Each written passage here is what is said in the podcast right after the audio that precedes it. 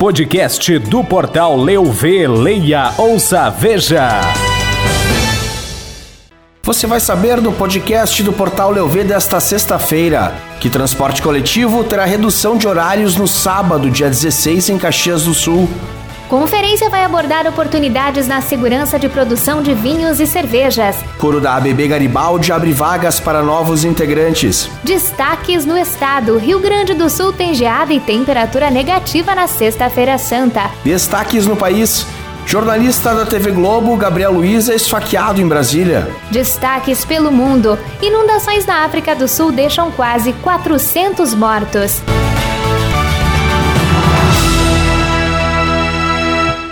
Podcast do Portal Leuv, leia, ouça, veja. Olá, podcast do Portal Leuv está no ar. Hoje é sexta-feira, dia 15 de abril de 2022. Eu sou o Diogo Filipon. E eu sou Lilian Donadelli. E resumiremos em menos de 10 minutos os principais acontecimentos da Serra Gaúcha, do Rio Grande do Sul, do Brasil e do mundo. A Secretaria Municipal de Trânsito, Transportes e Mobilidade de Caxias do Sul informou que o transporte coletivo público urbano terá uma redução na frequência dos horários, exclusivamente neste sábado em razão da previsão de queda no número de passageiros em virtude do feriado prolongado da Sexta-feira Santa e da Páscoa. A tomada de decisão ocorreu na manhã da última quinta-feira, após uma reunião entre lideranças e da concessionária. Dentro da programação da Invase Brasil, de 26 a 29 de abril em Bento Gonçalves, será realizado um importante evento técnico que chega à sua quarta edição sempre no primeiro dia de feira. Trata-se da Conferência de Segurança de Alimentos, Riscos e Oportunidades para os negócios de cerveja e vinho. O encontro terá oito palestras realizadas entre 14 e 18 horas e terminam com duas degustações harmonizadas, uma com queijo e vinhos e outra com queijos e cervejas.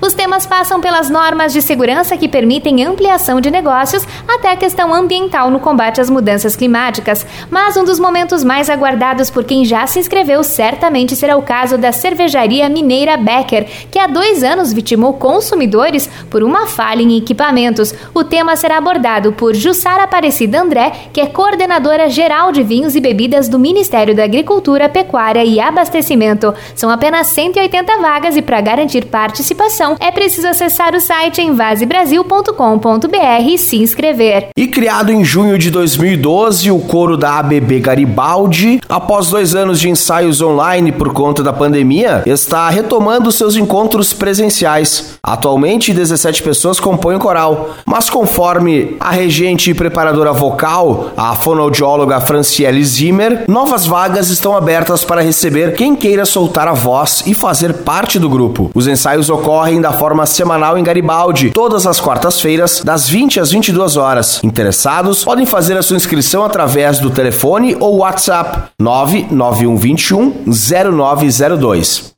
A Sexta-feira Santa iniciou com bastante frio para muitos gaúchos. De acordo com a Metsu Meteorologia, os termômetros chegaram a marcar abaixo de zero em Vacaria. Em São José dos Ausentes, onde a temperatura esteve 1 graus e 8 décimos, teve geada e os moradores aproveitaram para registrar o momento. De acordo com a Metsu, grande parte do Rio Grande do Sul amanheceu com marcas de um dígito e muitas cidades anotaram mínimas ao redor dos 5 graus ou menos. Como previsto, as menores marcas se concentraram em municípios de maior maior altitude da metade norte e na Serra do Sudeste. Na Grande Porto Alegre, a temperatura mínima na estação do Instituto Nacional de Meteorologia do bairro Jardim Botânico foi de 13 graus. E Lilian, o jornalista Gabriel Luiz, de 29 anos, repórter da TV Globo em Brasília, foi esfaqueado na noite da última quinta-feira em um estacionamento perto da casa dele no sudoeste do Distrito Federal. O profissional foi atingido por diversos golpes e internado em estado grave, mas estável no hospital da base do Distrito Federal. Nesta sexta-feira, parentes de Gabriel informaram que ele passou por cirurgias durante a madrugada e pela manhã. Todas as operações foram bem sucedidas e ele será direcionado para uma unidade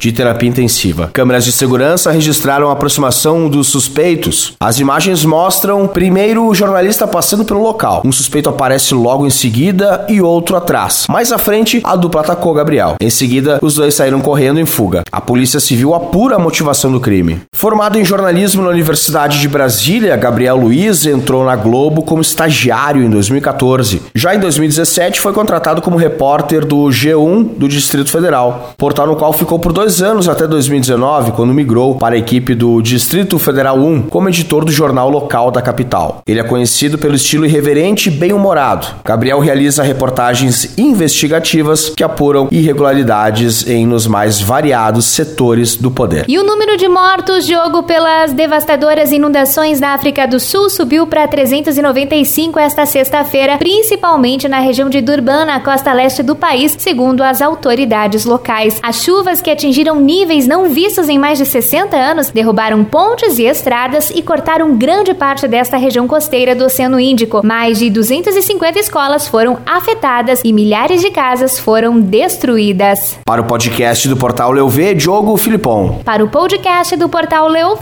Lilian Donadelli. Podcast do portal Leuv, leia, ouça, veja.